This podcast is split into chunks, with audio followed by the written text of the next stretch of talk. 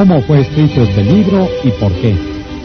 Durante los últimos 35 años, las empresas editoriales de los Estados Unidos han impreso más de un quinto de millón de obras diferentes.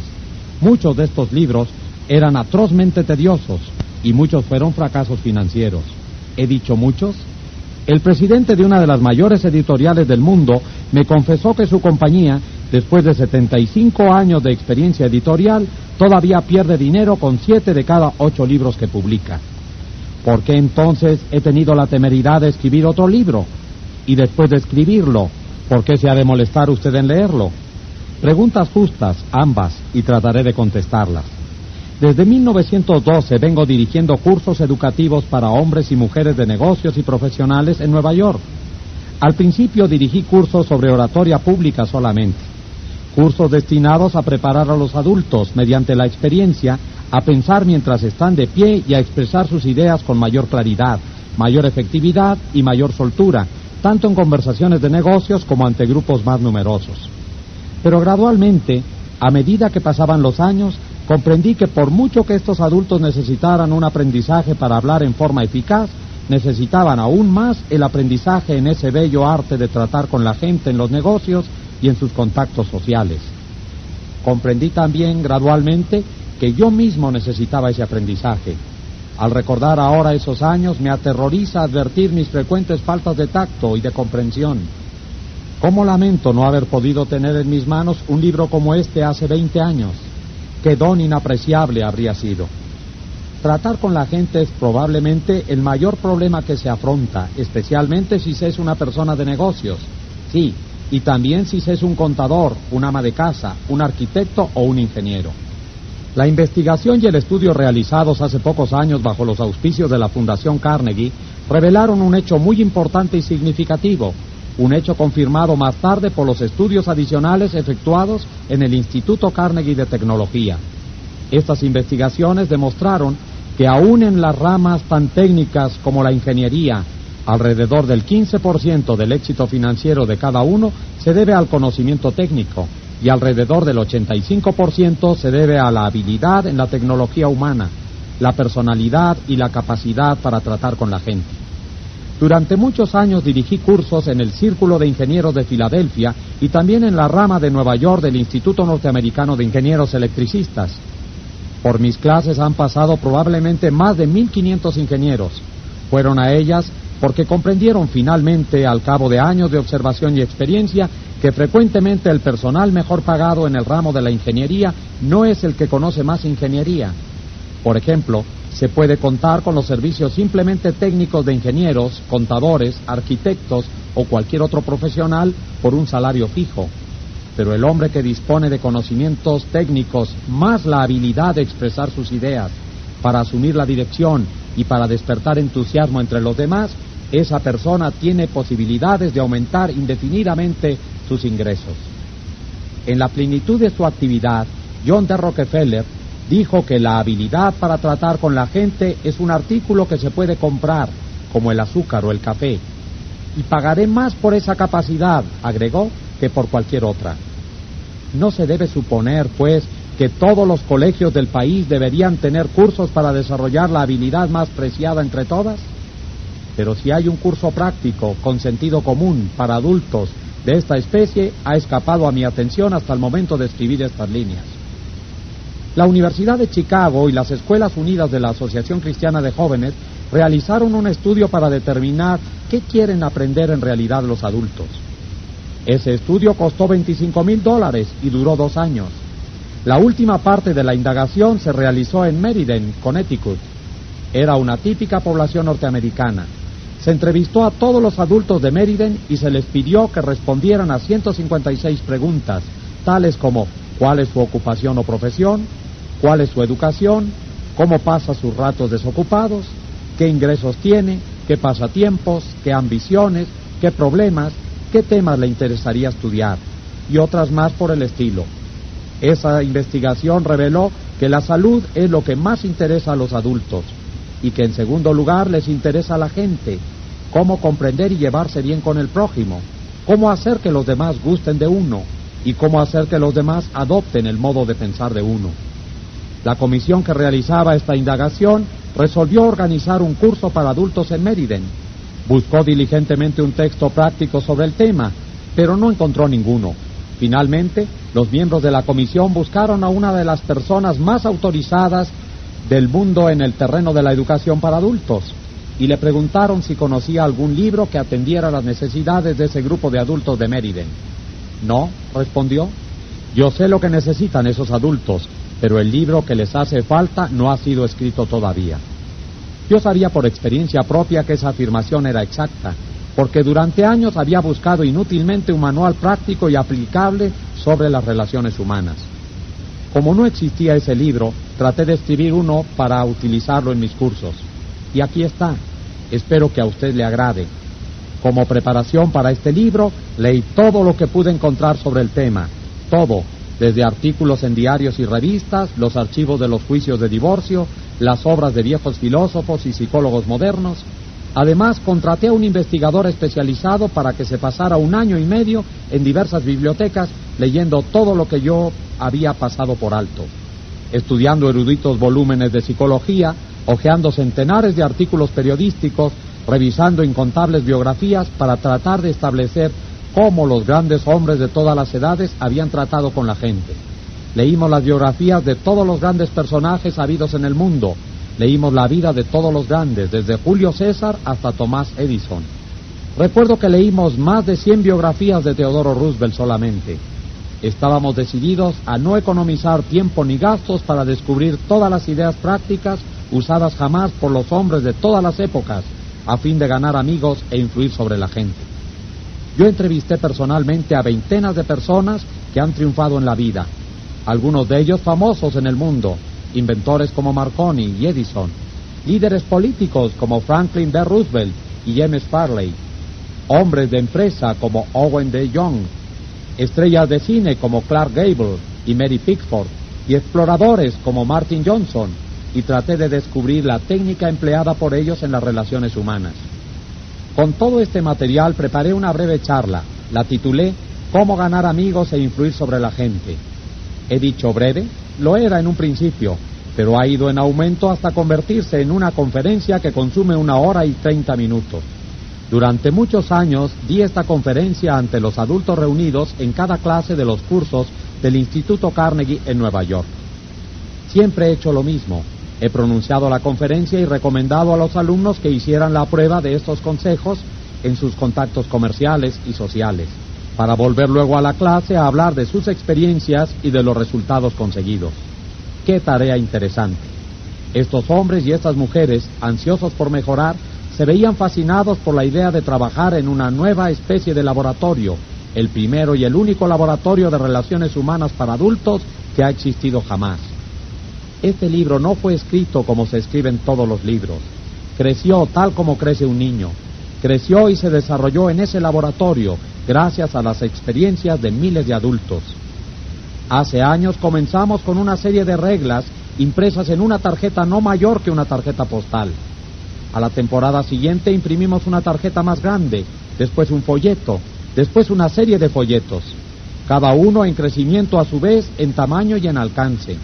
Al cabo de 15 años de experimentos e investigaciones, tuvimos este libro. Las reglas que hemos fijado en él no son simples teorías o conjeturas, rinden resultados mágicos. Por increíble que parezca, he visto cómo la aplicación de estos principios revolucionaba literalmente la vida de muchas personas. Un ejemplo, un hombre con 314 empleados se inscribió en uno de estos cursos. Durante muchos años había mandado y criticado y censurado a sus empleados, sin trabas ni discreción. La bondad, las palabras de aprecio y de aliento eran ajenas a sus labios. Después de estudiar los principios en que se basa este libro, tal patrón alteró profundamente su filosofía de la vida. Su organización se ve inspirada ahora por una nueva lealtad, un nuevo entusiasmo, un nuevo espíritu de trabajo común. 314 enemigos se han convertido en 314 amigos. Ya lo dijo él, orgullosamente, en un discurso que pronunció ante la clase.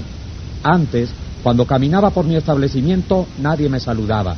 Mis empleados miraban para otro lado al ver que me acercaba.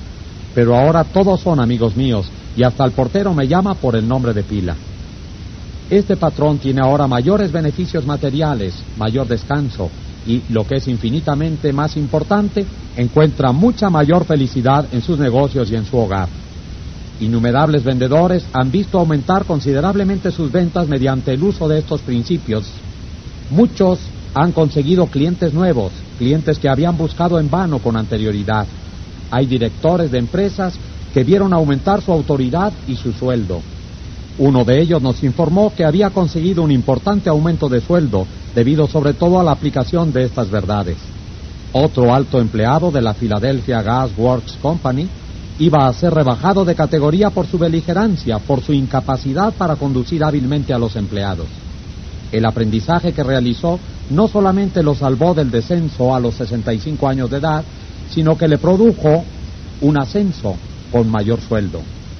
En muchas ocasiones, en los banquetes servidos al terminar cada curso, me han dicho los cónyuges que sus hogares son mucho más felices desde que sus maridos o mujeres iniciaron este entrenamiento. Con frecuencia se asombran los participantes por los resultados que consiguen. Parecen cosa de magia. En algunos casos, llenos de entusiasmo, me han hablado a casa un domingo porque no podían esperar dos días para informarme de sus realizaciones en la clase regular del curso. Un hombre quedó tan impresionado por una charla sobre estos principios que se quedó comentándolos con otros miembros de su clase hasta altas horas de la noche. A las tres de la mañana los otros se fueron a sus casas, pero él estaba tan conmovido por la comprensión de sus errores, tan inspirado por la visión de un mundo nuevo y más rico que se abría ante él, que no pudo dormir. No durmió esa noche, ni al día siguiente, ni la otra noche. ¿Quién era? un individuo ingenuo, sin educación, dispuesto a estallar de entusiasmo ante cada nueva teoría que se le presentara? No, lejos de ello, era un comerciante refinado, un hombre culto, moderno, que circula por los mejores ambientes de la ciudad, que habla corrientemente tres idiomas y tiene diplomas de dos universidades europeas.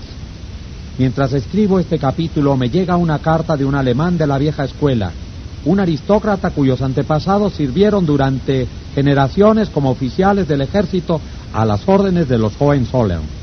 Su carta, escrita desde un transatlántico, me habla casi con fervor religioso de la aplicación de estos principios en su caso.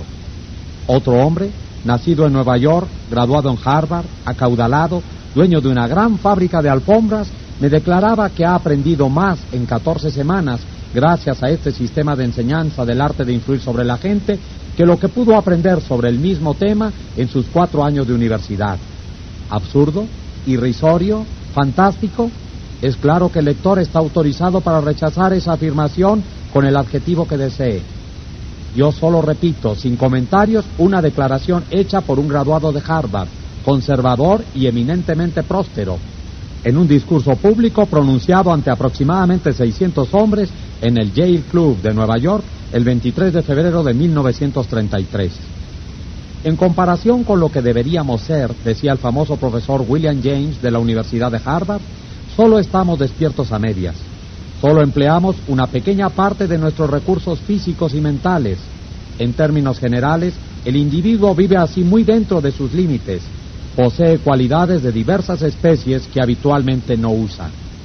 Esas cualidades que habitualmente no se usan el único propósito de este libro es ayudar al lector a que descubra, desarrolle y aproveche esos poderes latentes que no emplea.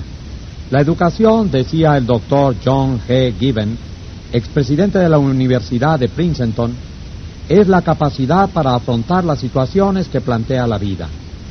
Si para cuando el lector haya terminado de leer los tres primeros capítulos de este libro no se encuentra algo mejor equipado para afrontar las situaciones que plantea la vida, consideraré que este libro es un fracaso completo por cuanto atañe al lector, porque el gran objetivo de la educación, dijo Herbert Spencer, no es el conocimiento, sino la acción. Y este es un libro de acción. Cómo ganar amigos e influir sobre las personas, por Tel Carnegie. Primera parte, capítulo 1. Si quieres recoger miel, no des puntapiés a la colmena. El 7 de mayo de 1937, la ciudad de Nueva York presenció la más sensacional caza de un hombre jamás conocida en esta metrópoli. Al cabo de muchas semanas de persecución, dos pistolas Crowley, el asesino, el pistolero que no bebía ni fumaba, se vio sorprendido, atrapado en el departamento de su novia en la avenida West End. 150 agentes de policía y pesquisas pusieron sitio a su escondite del último piso. Agujereando el techo, trataron de obligar a Crowley, el matador de vigilantes, a que saliera de allí por efecto del gas lacrimógeno. Luego montaron ametralladoras en los edificios vecinos y durante más de una hora aquel barrio, uno de los más lujosos de Nueva York, reverberó con el estampido de los tiros de pistola y el tableteo de las ametralladoras. Crowley, agazapado tras un sillón bien acolchado, disparaba incesantemente contra la policía. Diez mil curiosos presenciaron la batalla. Nada parecido se había visto jamás en las aceras de Nueva York. Cuando Crowley fue finalmente capturado, el jefe de policía, Mulrooney, declaró que el famoso delincuente era uno de los criminales más peligrosos en la historia de Nueva York. Es capaz de matar, dijo, por cualquier motivo. Pero, ¿qué pensaba dos pistolas Crowley de sí mismo? Lo sabemos porque mientras la policía hacía fuego graneado contra su departamento, escribió una carta dirigida a quien corresponda. Y al escribir, la sangre que emanaba de sus heridas dejó un rastro escarlata en el papel. En esa carta expresó Crowley, tengo bajo la ropa un corazón fatigado, un corazón bueno, un corazón que a nadie haría daño. Poco tiempo antes, Crowley había estado dedicado a abrazar a una mujer en su automóvil en un camino de campo en Long Island. De pronto un agente de policía se acercó al coche y dijo, quiero ver su licencia. Sin pronunciar palabra, Crowley sacó su pistola y acalló para siempre al vigilante con una lluvia de plomo. Cuando el agente cayó, Crowley saltó del automóvil, empuñó el revólver de la víctima y disparó otra bala en el cuerpo tendido. Y este es el asesino que dijo, tengo bajo la ropa un corazón fatigado, un corazón bueno, un corazón que a nadie haría daño. Crowley fue condenado a la silla eléctrica. Cuando llegó a la cámara fatal en Sing Sing, no declaró, por cierto, esto es lo que me pasa por asesino. No, dijo, esto es lo que me pasa por defenderme. La moraleja de este relato es, dos pistolas Crowley no se echaba la culpa de nada. ¿Es esta una actitud extraordinaria entre criminales? Si así le parece, escuche lo siguiente. He pasado los mejores años de la vida dando a los demás placeres ligeros, ayudándoles a pasar buenos ratos, y todo lo que recibo son insultos, la existencia de un hombre perseguido. Quien así habla es Al Capone. Sí, el mismo que fue enemigo público número uno, el más siniestro de los jefes de las bandas criminales de Chicago. Capone no se culpa de nada. Se considera, en cambio, un benefactor público un benefactor público incomprendido a quien nadie apreció. Y lo mismo pensaba Dutch Schultz antes de morir por las balas de otros pistoleros en Newark. Dutch Schultz, uno de los más famosos criminales de Nueva York, aseguró en una entrevista para un diario que él era un benefactor público y lo creía. He tenido interesante correspondencia con Lewis Luz, que fue alcalde de la famosa cárcel de Sing Sing en Nueva York sobre este tema y según él, pocos de los criminales que hay en Sing Sing se consideran hombres malos. Son tan humanos como usted o como yo. Así raciocinan, así lo explican todo. Pueden narrar las razones por las cuales tuvieron que forzar una caja de hierro o ser rápidos con el gatillo. Casi todos ellos intentan, con alguna serie de razonamientos falaces o lógicos, justificar sus actos antisociales aún ante sí mismos y por consiguiente mantienen con firmeza que jamás se les debió apresar. Si Al Capone, dos pistolas Crowley, Dutch Schultz, los hombres y mujeres desesperados tras las rejas de una prisión no se culpan por nada, ¿qué diremos de las personas con quien usted, lector o yo entramos en contacto? John Wanamaker, fundador de las tiendas que llevan su nombre, confesó una vez, hace 30 años he aprendido que es una tontería regañar a los demás Bastante tengo convencer mis propias limitaciones sin irritarme por el hecho de que Dios no ha creído conveniente distribuir por igual el don de la inteligencia. Juana Maker aprendió temprano su lección. En cambio, yo he tenido que ir a los tumbos por este mundo durante un tercio de siglo antes de que empezara a amanecer en mí la idea de que 99 veces de cada 100 ningún hombre se critica a sí mismo por nada, por grandes que sean sus errores.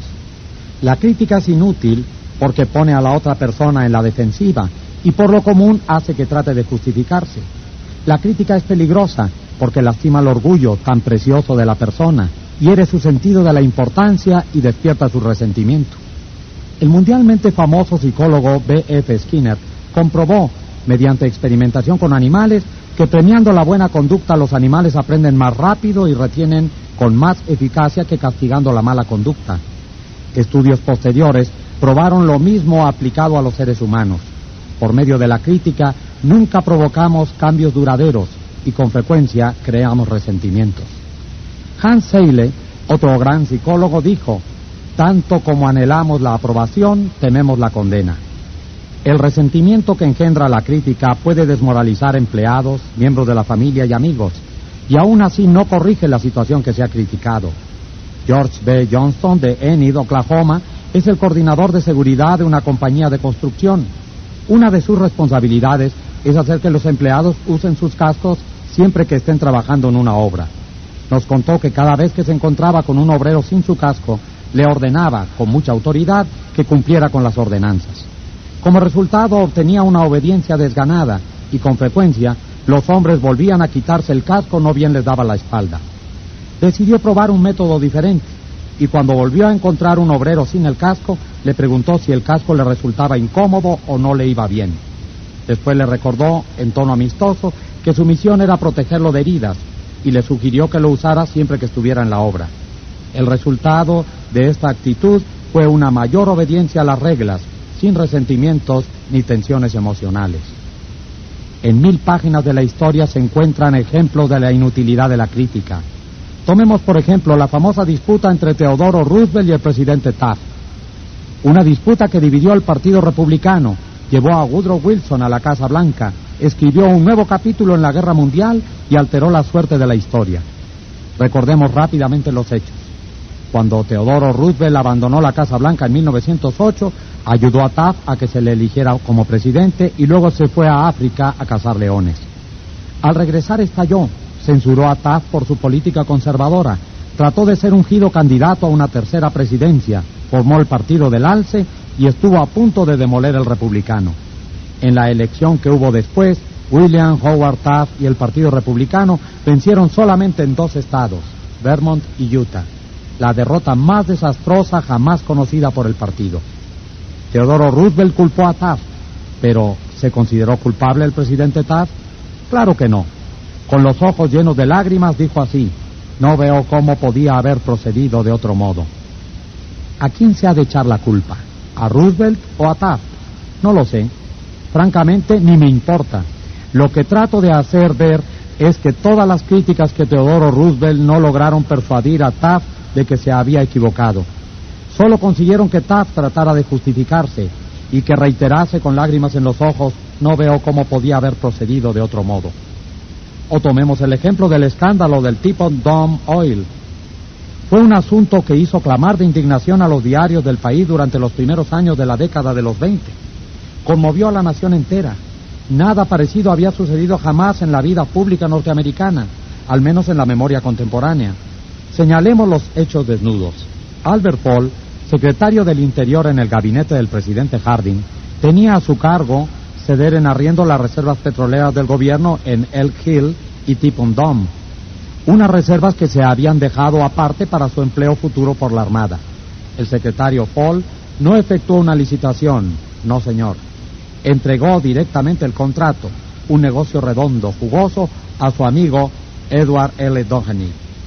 Y a su vez, Doheny hizo al secretario Paul un préstamo, según le placía llamar a esta operación, de 100 mil dólares. Luego, como la cosa más natural del mundo, el secretario Fall ordenó que las fuerzas de infantería de marina que había en la zona alejaran a los competidores cuyos pozos adyacentes absorbían petróleo de las reservas de Elk Hill. Estos competidores, desalojados de sus tierras a punta de bayoneta, corrieron a los tribunales y destaparon así públicamente el escándalo de Tipon Dome. Tal fue el clamor que la administración Harding quedó arruinada, la nación entera se sintió asqueada el Partido Republicano estuvo a punto de verse destruido y Albert B. Fall purgó su condena tras las rejas de una cárcel. Fall fue condenado crudamente, censurado como lo han sido pocos hombres públicos. ¿Se arrepintió? Jamás. Años más tarde, Herbert Hoover dio a entender en un discurso público que la muerte del presidente Harding se había debido a la preocupación mental que sentía por la traición de un amigo. Cuando la señora Fall oyó esto, saltó de su silla, lloró, mostró los puños a su destino y gritó, ¿qué? ¿Harding traicionado por Paul? No, mi marido jamás traicionó a nadie. Todo el oro del mundo no alcanzaría a tentar a mi esposo a cometer un delito. Él fue el traicionado. A él fue a quien crucificaron. Ahí está, la naturaleza humana en acción, el malefactor que culpa a todos menos a sí mismo. Todos somos iguales. De modo que cuando usted o yo nos veamos inclinados un día cualquiera a criticar a alguien, recordemos a Al Capone, a dos pistolas Crowley y a Albert Paul. Comprendamos que las críticas son como palomas mensajeras, siempre vuelven al nido. Comprendamos que la persona a quien queremos corregir y censurar tratará de justificarse probablemente y de censurarnos a su vez. O, como el amable Taft, de decir, no veo cómo podía haber procedido de otro modo.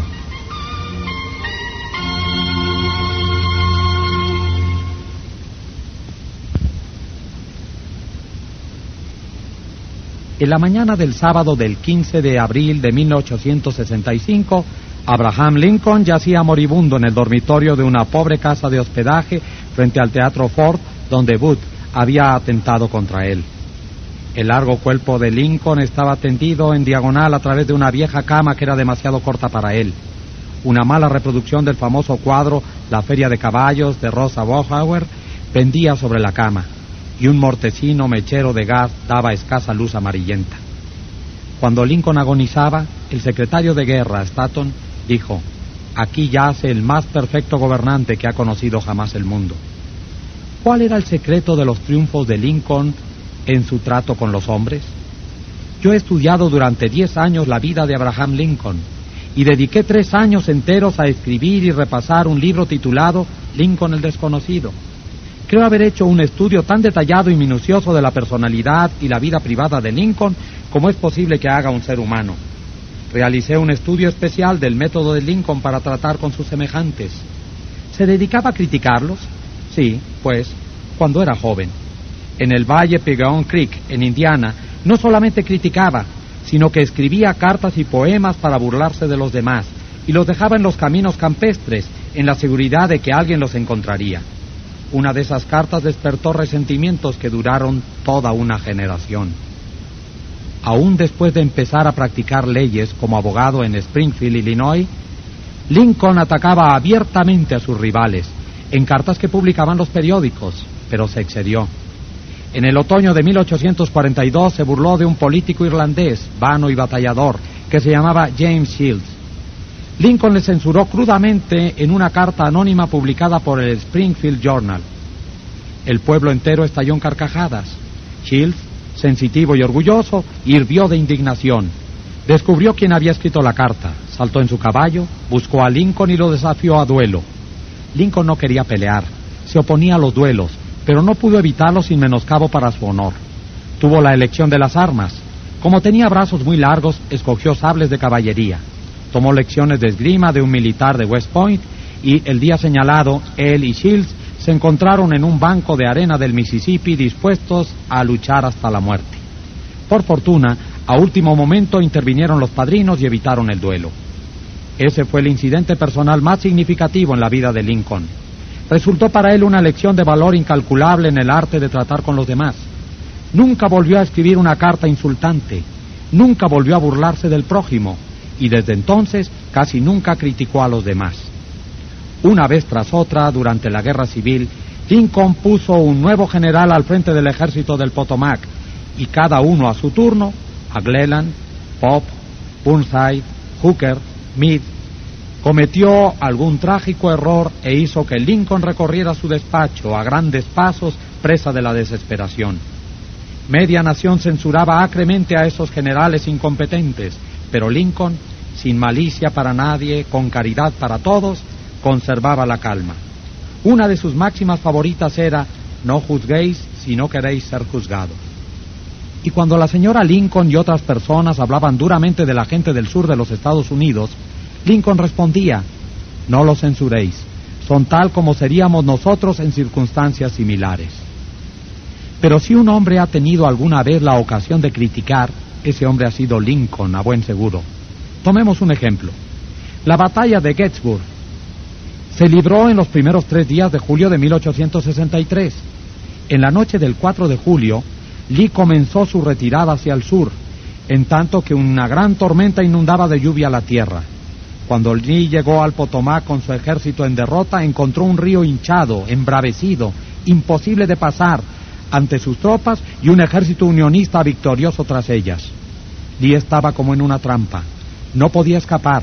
Lincoln lo advirtió. Ahí se presentaba la oportunidad como enviada por el cielo, la oportunidad de copar al ejército de Lee y poner término inmediato a la guerra. Así, pues, con un hálito de gran esperanza, Lincoln ordenó a Meade que no convocara un consejo de guerra, que atacara inmediatamente a Lee. Lincoln telegrafió esas órdenes y envió un mensaje especial a Meade para instarlo a la acción instantánea. ¿Qué hizo el general Meade? Exactamente lo contrario de lo que se le decía. Convocó un consejo de guerra en directa violación a las órdenes de Lincoln. Vaciló, esperó, telegrafió todas sus excusas, se negó rotundamente a atacar a Lee. Por fin bajaron las aguas y Lee escapó a través del Potomac con sus fuerzas.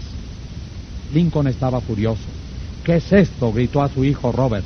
Gran Dios, ¿qué es esto? Los teníamos al alcance de las manos, solo teníamos que estirarlas para que cayeran en nuestro poder. Y sin embargo, nada de lo que dije o hice logró que el ejército avanzara. En esas circunstancias, cualquier general podría haber vencido a Lee. Si yo hubiera ido, yo mismo lo podría haber derrotado. Con acervo desencanto, Lincoln se sentó a escribir esta carta a Meade. Y recuérdese que en este periodo de su vida era sumamente conservador y remiso en su fraseología. De modo que esta carta, escrita por Lincoln en 1863, equivalía al reproche más severo. Mi querido general, no creo que comprenda usted la magnitud de la desgracia que representa la retirada de Lee estaba a nuestro alcance y su captura hubiera significado, en unión con nuestros otros triunfos recientes, el fin de la guerra. Ahora la guerra se prolongará indefinidamente. Si usted no consiguió atacar con fortuna a Lee el lunes último, ¿cómo logrará hacerlo ahora al sur del río, cuando solo puede llevar consigo unos pocos hombres, no más de las dos tercios de la fuerza de que disponía entonces? Sería irrazonable esperar, y yo no lo espero, que ahora pueda usted lograr mucho. Su mejor oportunidad ha desaparecido y estoy indeciblemente angustiado a causa de ello. ¿Qué habrá hecho Meade al leer esta carta? Meade no vio jamás esta carta. Lincoln no la despachó. Fue hallada entre los papeles de Lincoln después de su muerte. Creo, y esto es solo una opinión, que después de escribirla, Lincoln miró por la ventana y se dijo, un momento, tal vez no debiera ser tan precipitado me es muy fácil, aquí sentado en la quietud de la Casa Blanca, ordenar a Meade que ataque.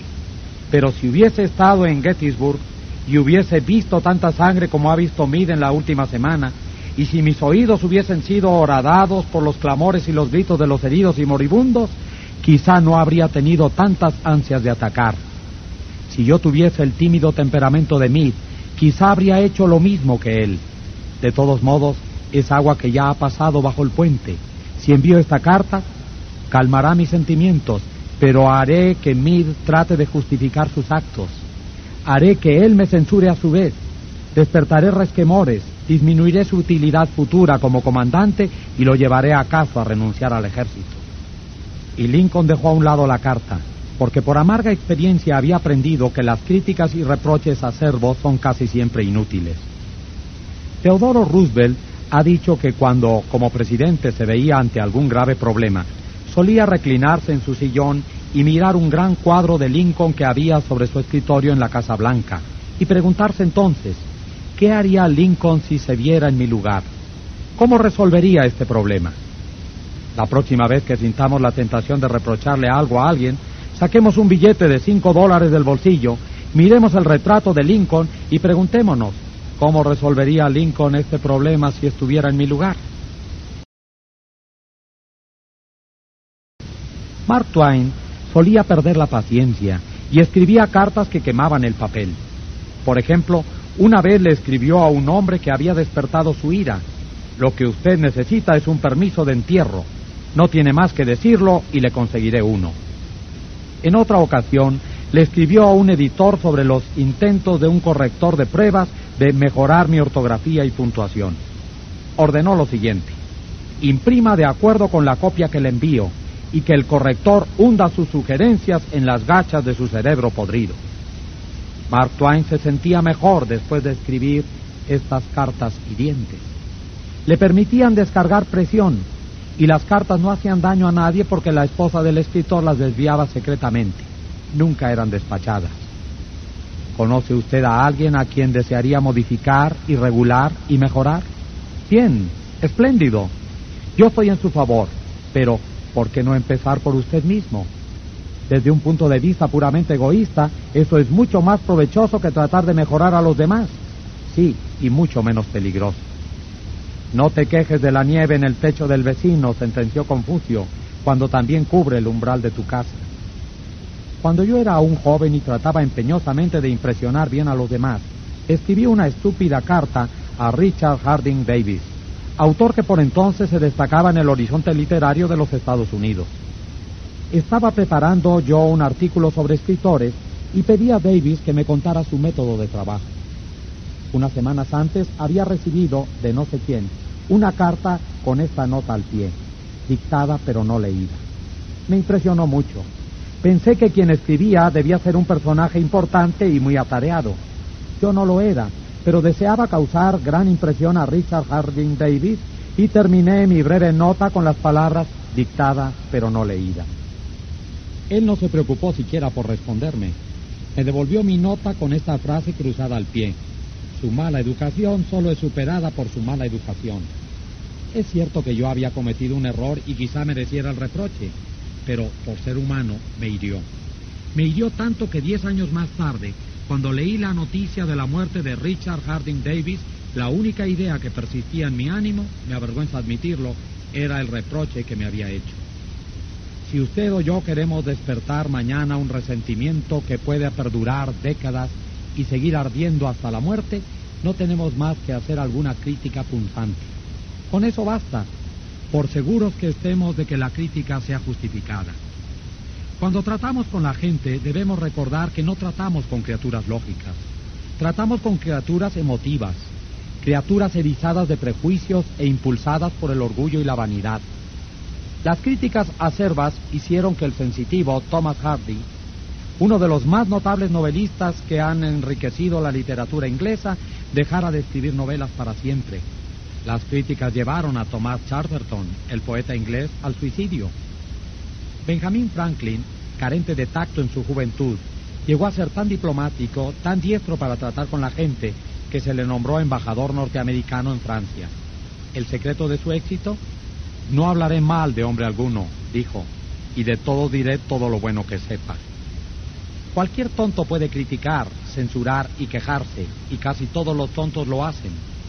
Pero se necesita carácter y dominio de sí mismo para ser comprensivo y capaz de perdonar. Un gran hombre, aseguró Carlyle, demuestra su grandeza por la forma en que trata a los pequeños. Bob Hoover, famoso piloto de pruebas y actor frecuente en espectáculos de aviación, volvía una vez a su casa en Los Ángeles de uno de esos espectáculos que se había realizado en San Diego. Tal como se describió el accidente en la revista Operaciones de Vuelo, a 100 metros de altura los dos motores se apagaron súbitamente. Gracias a su habilidad, Hoover logró aterrizar, pero el avión quedó seriamente dañado, pese a que ninguno de sus ocupantes resultó herido. Lo primero que hizo Hoover después del aterrizaje de emergencia fue inspeccionar el tanque de combustible. Tal como lo sospechaba, el viejo avión a hélice, reliquia de la Segunda Guerra Mundial, había sido cargado con combustible de jet en lugar de la gasolina común que consumía. Al volver al aeropuerto, pidió ver al mecánico que se había ocupado del avión. El joven estaba aterrorizado por su error. Le corrían las lágrimas por las mejillas al ver acercarse a Hoover. Su equivocación había provocado la pérdida de un avión muy costoso y podría haber causado la pérdida de tres vidas. Es fácil imaginar la ira de Hoover. Es posible suponer la tormenta verbal que podía provocar semejante descuido en ese preciso y soberbio piloto. Pero Hoover no le reprochó nada, ni siquiera lo criticó. En lugar de eso, puso su brazo sobre los hombros del muchacho y le dijo, para demostrarle que estoy seguro de que nunca volverá a hacerlo, quiero que mañana se ocupe de mi F-51. Con frecuencia los padres se sienten tentados a criticar a sus hijos. Quizá el lector espera que yo le diga, no lo haga, pero no lo haré. Solo voy a decirle que antes de criticarlo, lea uno de los clásicos del periodismo norteamericano, Papá Olvida. Apareció por primera vez como editorial en el diario People's Home Journal. Lo volveremos a publicar con permiso del autor, tal como fuera condensado en la revista Selecciones del Reader Digest. Papá Olvida es una de esas piececitas que, escritas en un momento de sentimiento sincero, da en la cuerda sentimental de tantos lectores que termina siendo un trozo favorito. Desde que apareció por primera vez hace unos 15 años, ha sido reproducida, nos dice el autor, W. Livington Lerner, en centenares de revistas y diarios del país entero. También se le ha publicado en infinidad de veces en muchos idiomas extranjeros. Ha dado permiso para que se la leyera en aulas, iglesias y conferencias. Se la ha transmitido muchas veces por radiotelefonía. Ha aparecido en revistas y periódicos de colegios y escuelas. Papá olvida. Escucha, hijo. Voy a decirte esto mientras duermes. Una manecita metida bajo la mejilla y los rubios rizos pegados a tu frente humedecida. He entrado solo a tu cuarto. Hace unos minutos, mientras leía mi diario en la biblioteca, sentí una ola de remordimiento que me ahogaba. Culpable, vine junto a tu cama. Esto es lo que pensaba, hijo. Me enojé contigo. Te regañé cuando te vestías para ir a la escuela, porque apenas te mojaste la cara con una toalla. Te regañé porque no te limpiaste los zapatos. Te grité porque dejaste caer algo al suelo. Durante el desayuno te regañé también. Volgaste las cosas, tragaste la comida sin cuidado, pusiste los codos sobre la mesa, untaste demasiado el pan con mantequilla y cuando te ibas a jugar y yo salí a tomar el tren, te volviste y me saludaste con la mano y dijiste, adiós, papito. Y yo fruncí el entrecejo y te respondí, ten erguidos los hombros. Al caer la tarde todo empezó de nuevo. Al acercarme a casa te vi, de rodillas, jugando en la calle. Tenías agujeros en las medias. Te humillé ante tus amiguitos al hacerte marchar a casa delante de mí. Las medias son caras y si tuvieras que comprarlas tú, serías más cuidadoso. Pensar, hijo, que un padre diga eso. ¿Recuerdas más tarde cuando yo leía en la biblioteca y entraste tímidamente con una mirada de perseguido? Cuando levanté la vista del diario, impaciente por la interrupción, vacilaste en la puerta. ¿Qué quieres ahora? te dije bruscamente. Nada respondiste. Pero te lanzaste en tempestuosa carrera y me echaste los brazos al cuello y me besaste y tus bracitos me apretaron con un cariño que Dios había hecho florecer en tu corazón y que ni aun el descuido ajeno podía agostar. Y luego te fuiste a dormir con breves pasitos ruidosos por la escalera. Bien, hijo, poco después fue cuando se me cayó el diario de las manos y entró en mí un terrible temor. ¿Qué estaba haciendo de mí la costumbre? La costumbre de encontrar defectos, de reprender. ¿Esta era mi recompensa a ti por ser un niño? No era que yo no te amara, era que esperaba demasiado de ti y medía según la vara de mis años maduros. Y hay tanto de bueno y de bello y de recto en tu carácter ese corazoncito tuyo es grande como el sol que nace entre las colinas. Así lo demostraste con tu espontáneo impulso de correr a besarme esta noche. Nada más que eso importa esta noche, hijo. He llegado hasta tu camita en la oscuridad y me he arrodillado, lleno de vergüenza. Es una pobre explicación. Sé que no comprenderías estas cosas si te las dijera cuando estás despierto, pero mañana seré un verdadero papito. Seré tu compañero, y sufriré cuando sufras y reiré cuando rías. Me morderé la lengua cuando esté por pronunciar palabras impacientes. No haré más que decirme como si fuera un ritual. No es más que un niño, un niño pequeñito. Temo haberte imaginado hombre, pero al verte ahora, hijo, acurrucado, fatigado en tu camita, veo que eres un bebé todavía. Ayer estabas en los brazos de tu madre, con la cabeza en su hombro. He pedido demasiado, demasiado. En lugar de censurar a la gente, tratemos de comprenderla, tratemos de imaginarnos por qué hacen lo que hacen. Eso es mucho más provechoso y más interesante que la crítica, y de ello surge la simpatía, la tolerancia y la bondad. Saberlo todo es perdonarlo todo. Ya dijo el doctor Johnson, el mismo Dios, Señor, no se propone juzgar al hombre hasta el fin de sus días. Entonces, ¿por qué hemos de juzgarlo usted o yo? Regla 1. no critique, no condene, ni se queje. Capítulo 2. El gran secreto para tratar con la gente. Solo hay un medio para conseguir que alguien haga algo. ¿Se ha detenido usted alguna vez a meditar en esto?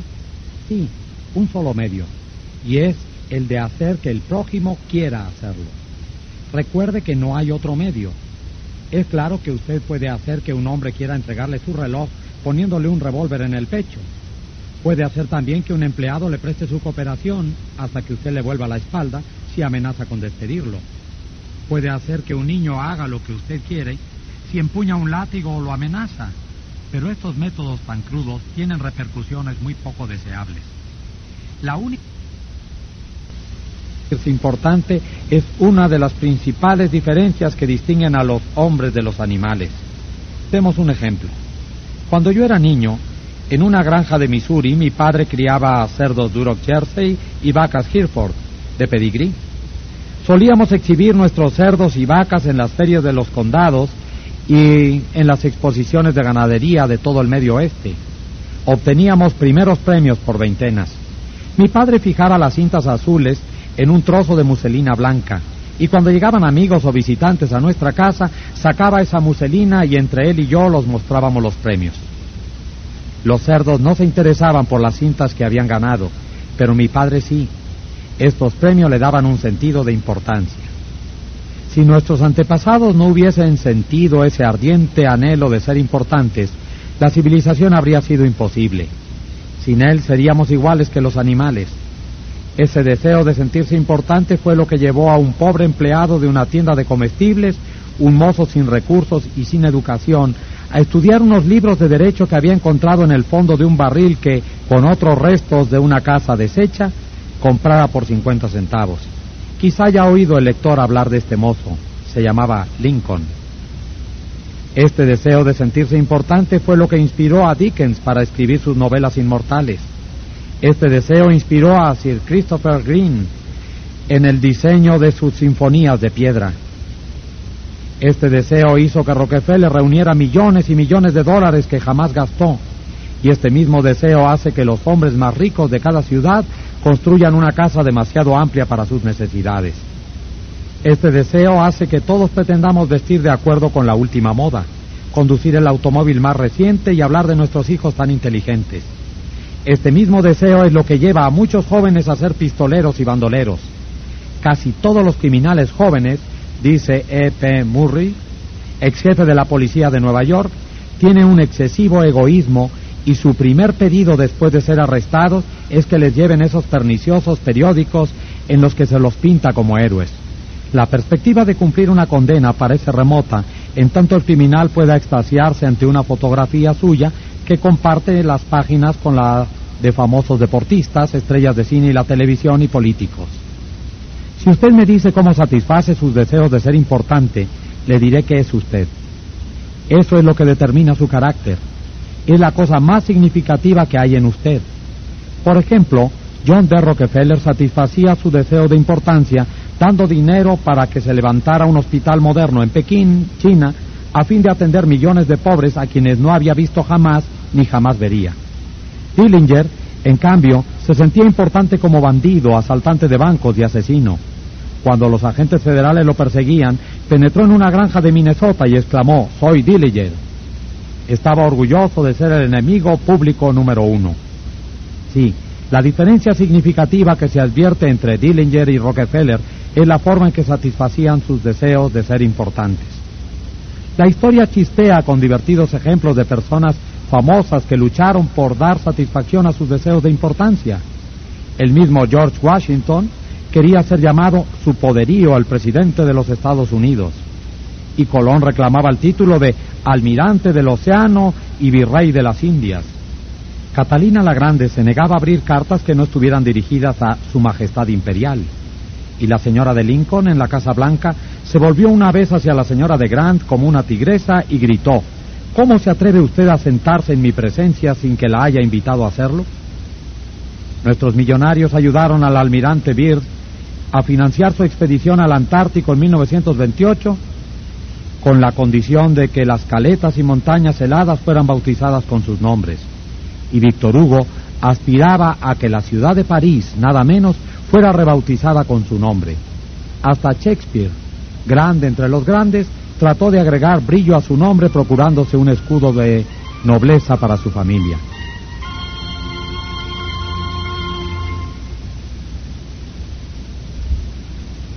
Hay personas que se convierten en inválidos para obtener simpatía y atención y satisfacer así sus deseos de importancia. Por ejemplo, tomemos a la señora McKinley. Se sentía importante al obligar a su esposo, el presidente de los Estados Unidos, a descuidar importantes asuntos de Estado para reclinarse junto a su cama, un brazo en torno a su cuerpo, hasta que la hiciera dormir.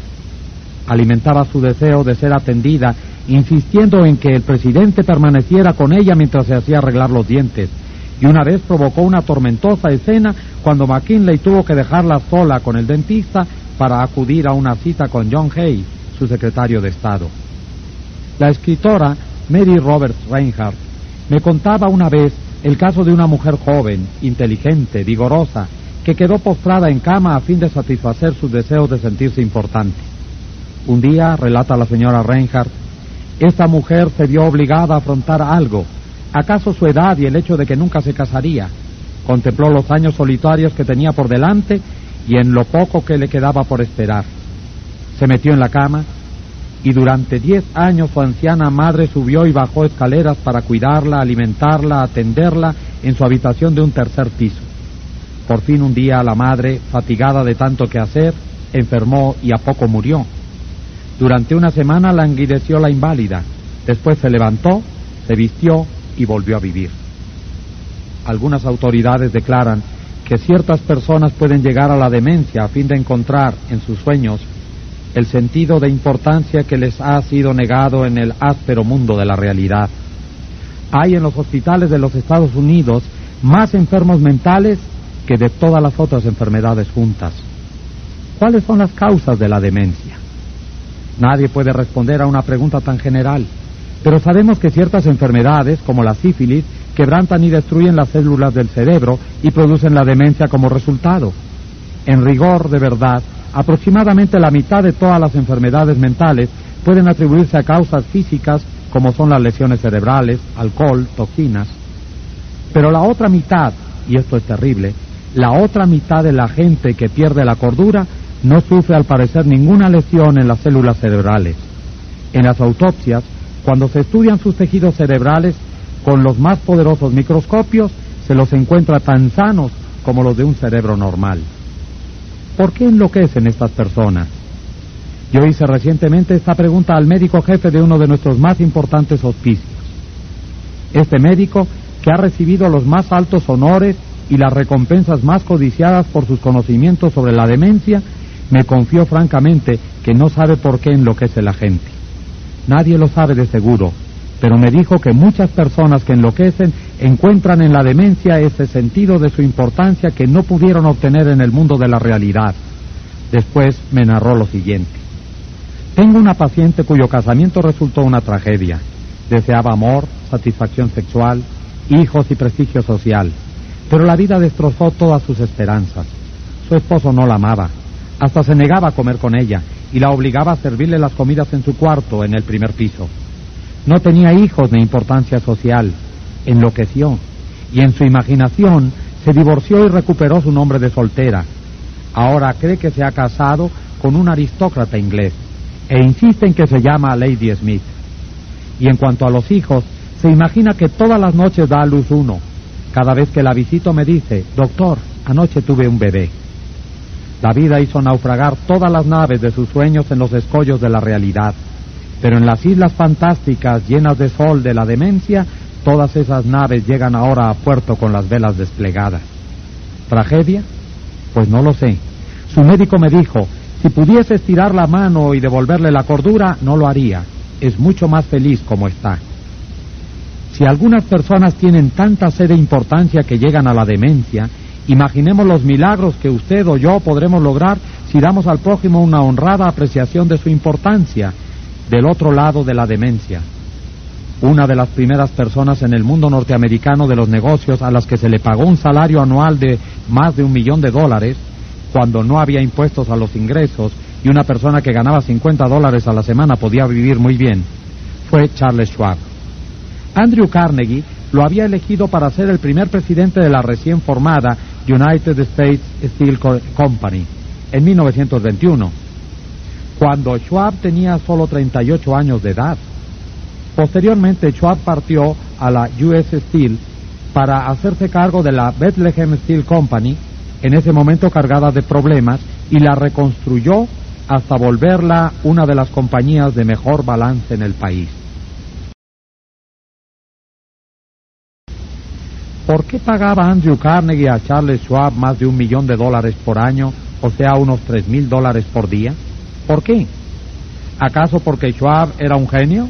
No. ¿Porque sabía más que los otros técnicos acerca de la fabricación del acero? Tampoco. Charles Schwab me ha confesado que trabajaban con él muchos hombres que sabían considerablemente más que él acerca de la fabricación del acero. Schwab aseguraba que se le pagaba ese sueldo sobre todo por su capacidad para tratar con la gente. Le pregunté cómo lo hacía.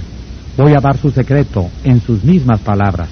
Palabras que deberían ser grabadas en bronce y fijadas en todos los hogares y escuelas, en todas las tiendas y oficinas del país. Palabras que los niños deberían recordar de memoria, en lugar de esforzarse por saber la conjugación de los verbos latinos o la cifra de la lluvia anual en el Brasil. Palabras que transformarán su vida, lector, y la mía, por poco que las escuchemos. Considero, dijo Schwab, que el mayor bien que poseo es mi capacidad para despertar entusiasmo entre los hombres y que la forma de desarrollar lo mejor que hay en el hombre es por medio del aprecio y el aliento.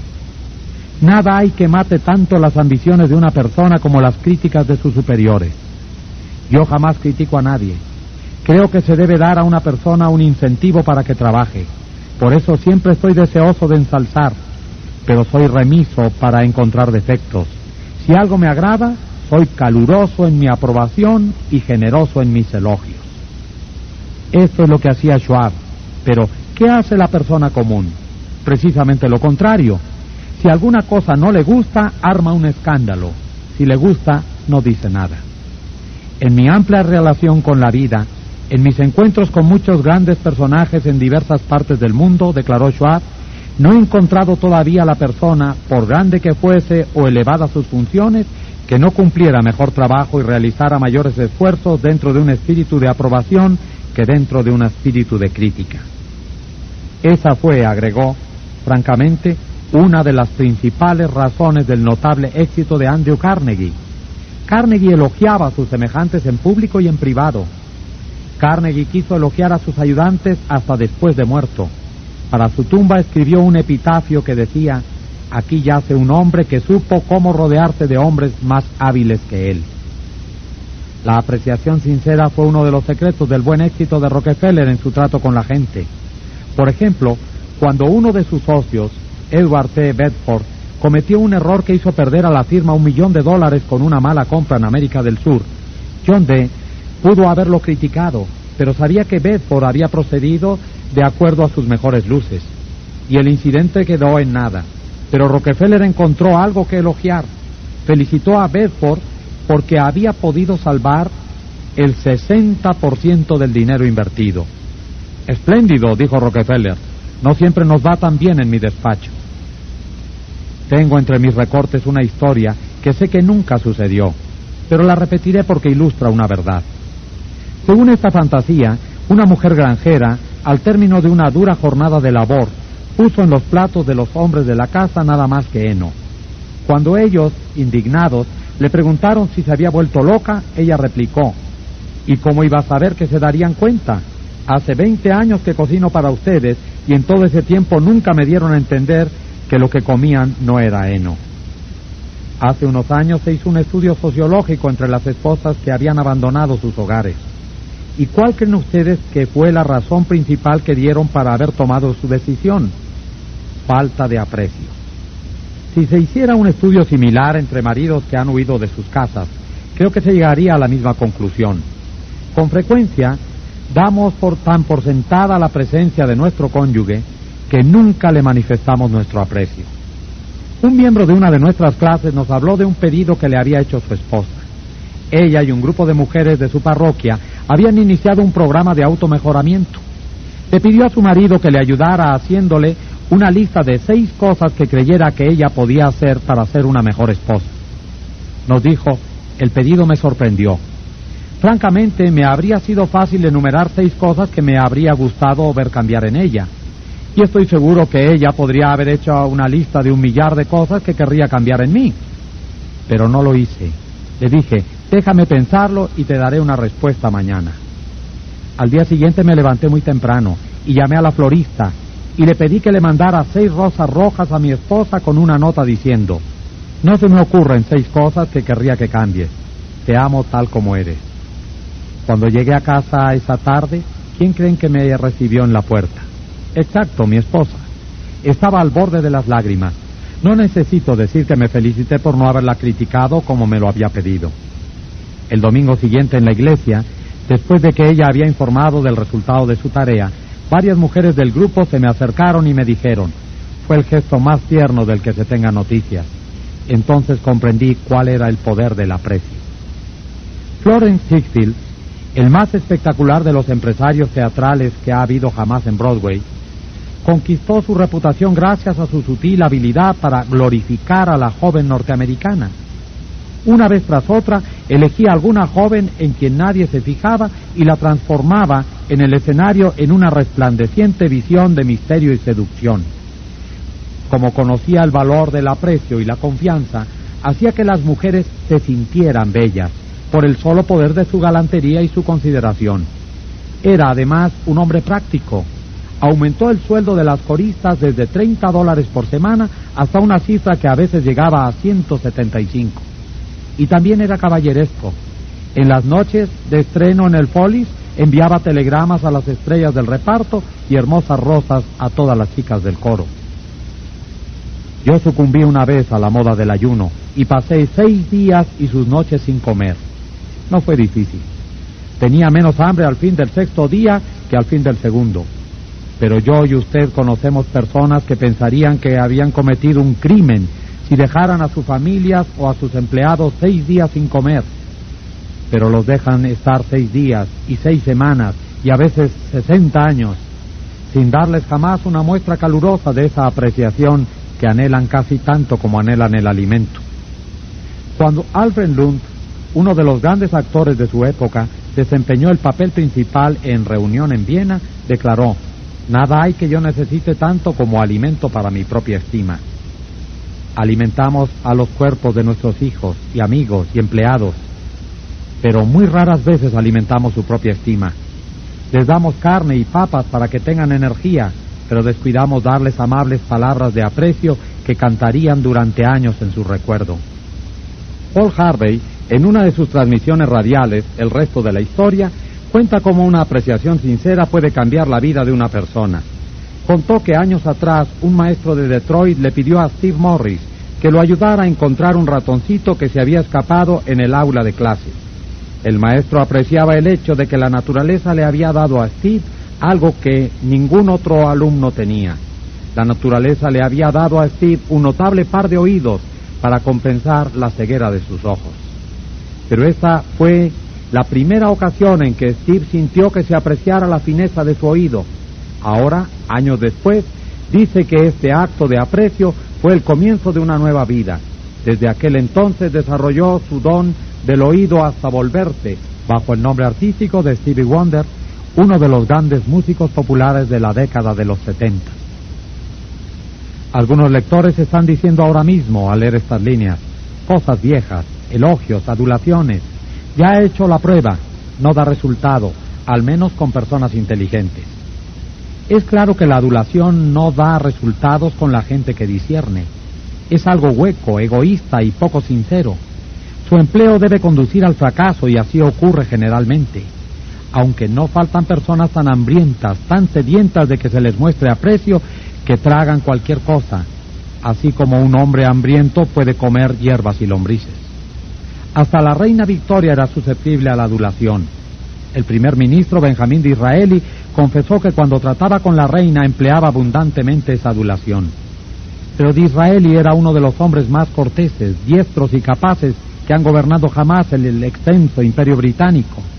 Era un genio. Lo que para él daba resultado quizá no lo dé para usted o para mí. A la larga, la adulación hace más mal que bien. La adulación es falsa y como el dinero falso, nos pone eventualmente en aprietos si queremos hacerlo pasar. La diferencia entre la apreciación y la adulación es muy sencilla. Una es sincera y la otra no. Una procede del corazón, la otra sale de la boca. Una es altruista, la otra egoísta. Una despierta la admiración universal, la otra es universalmente condenada. Hace poco vi un busto del general Obregón en el Palacio de Chapultepec, en México. Bajo el busto están grabadas estas sabias palabras de la filosofía del general Obregón. No temas a los enemigos que te atacan, teme a los amigos que te adulan. No, no, no, no recomiendo la adulación. Lejos de ello, hablo de una nueva forma de vivir. Permítame repetirlo, hablo de una nueva forma de vivir. El rey Jorge V tenía un juego de seis máximas en las paredes de su estudio en el Palacio de Buckingham. Una de esas máximas rezaba, enséñame a no hacer ni recibir elogios baratos. Eso es la adulación, elogio barato. Una vez leí una definición de la adulación que vale la pena reproducir. Adular es decir a la otra persona lo que se piensa de uno mismo. Emplea el lenguaje que quieras, dijo Ralph Waldo Emerson, y nunca podrás expresar sino lo que eres. Si lo que deberíamos hacer fuera solo emplear la adulación, el mundo entero aprendería a hacerlo enseguida y todos seríamos peritos en relaciones humanas. Cuando no estamos dedicados a pensar acerca de algún problema específico, solemos pasar 95% de nuestro tiempo pensando en nosotros mismos. Pero si dejamos de pensar en nosotros mismos por un rato y comenzamos a pensar en las buenas cualidades del prójimo, no tendremos que recurrir a la adulación, tan barata y tan falsa que se le conoce apenas sale de los labios. Una de las virtudes más descuidadas de nuestra existencia cotidiana es la apreciación. De un modo u otro, descuidamos elogiar a nuestro hijo o hija cuando trae una buena nota de la escuela y rara vez alentamos a nuestros hijos cuando logran hornear una torta o construir una casita para pájaros. Nada les agrada más a los niños que esta especie de interés y aprobación de sus padres. La próxima vez que usted disfrute de una buena cena en su club, mándele sus felicitaciones al chef y cuando un vendedor fatigado le muestre una cortesía inusual, no deje de agradecérsela. Todo sacerdote, conferencista u orador público sabe lo descorazonador que resulta entregarse a un público y no recibir de éste ningún comentario apreciativo. Y lo que se aplica a profesionales se aplica doblemente a obreros en oficinas, negocios y talleres y entre nuestras familias y amigos. En nuestras relaciones interpersonales nunca deberíamos olvidar que todos nuestros interlocutores son seres humanos y como tales hambrientos de apreciación. Es la ternura legal que disfrutan todas las almas. Trate de dejar un rastro de pequeñas chispas de gratitud en sus jornadas. Le sorprenderá ver cómo encienden pequeñas llamas de amistad que vuelven a brillar en sus próximas visitas. Pamela Dunham, de New Fairfield, Connecticut, tenía entre las responsabilidades de su empleo la supervisión de un peón de limpieza que estaba haciendo un trabajo muy deficiente. Los otros empleados se burlaban de este joven y descuidaban especialmente la limpieza de las instalaciones para demostrar qué mal hacía su trabajo. Las cosas habían llegado a un punto en que se había empezado a perder tiempo productivo. Pamela probó varios modos de motivar a esta persona sin éxito. Notó que en una ocasión hizo especialmente bien su trabajo. Entonces lo elogió en presencia de otra gente. A partir de ahí el trabajo empezó a mejorar y muy pronto el joven cumplía eficientemente con sus tareas. Hoy día hace un excelente trabajo y recibe el aprecio y reconocimiento que merece. La apreciación honesta logró resultados allí donde la crítica y el ridículo lo habían fallado. Herir a la gente no solo no la cambia, sino que es una tarea que nadie nos agradecerá. Hay un viejo dicho que yo he escrito en una hoja y pegado en el espejo del baño, donde lo veo todos los días. Pasaré una sola vez por este camino de modo que cualquier bien que pueda hacer o cualquier cortesía que pueda tener para con cualquier ser humano, que sea ahora.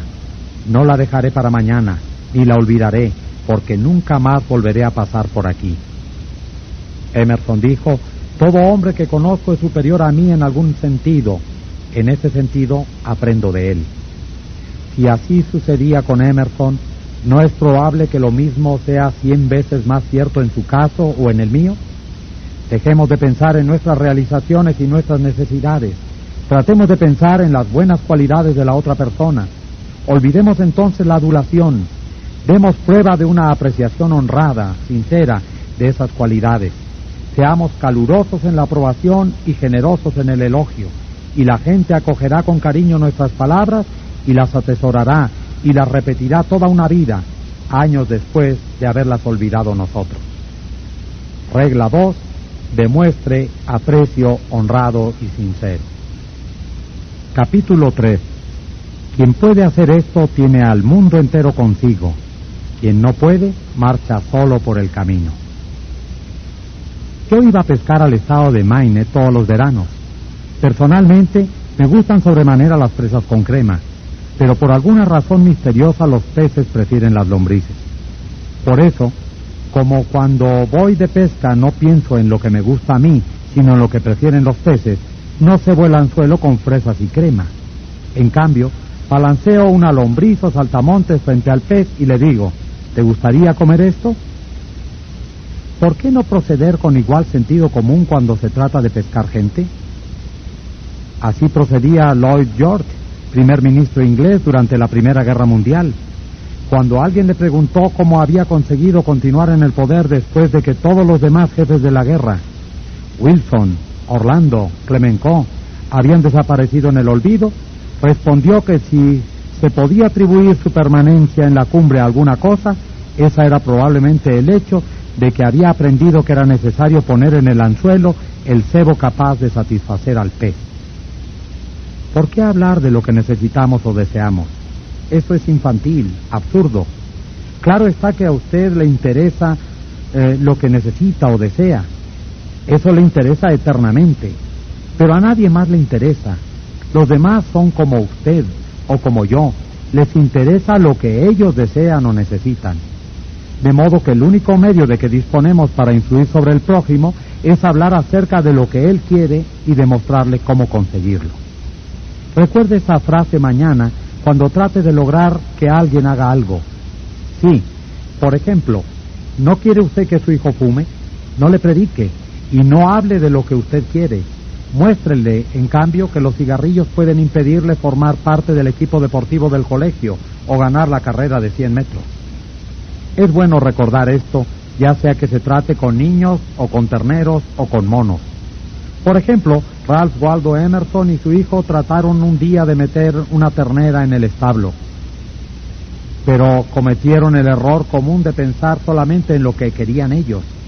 Emerson empujaba y su hijo tironeaba, pero el ternero hacía como ellos, pensaba solamente en lo que quería. Atiezó las patas y se negó empecinadamente a salir del prado. Una criada irlandesa vio la dificultad en que estaban sus amos no era capaz de escribir ensayos ni libros, pero al menos en esta ocasión mostró más sentido común que Emerson. Pensó en lo que quería el ternero, puso un dedo maternal en la boca del ternero y lo dejó que chupara y chupara mientras lo conducía lentamente al establo. Todos los actos que ha realizado usted desde que nació se deben a que quería algo.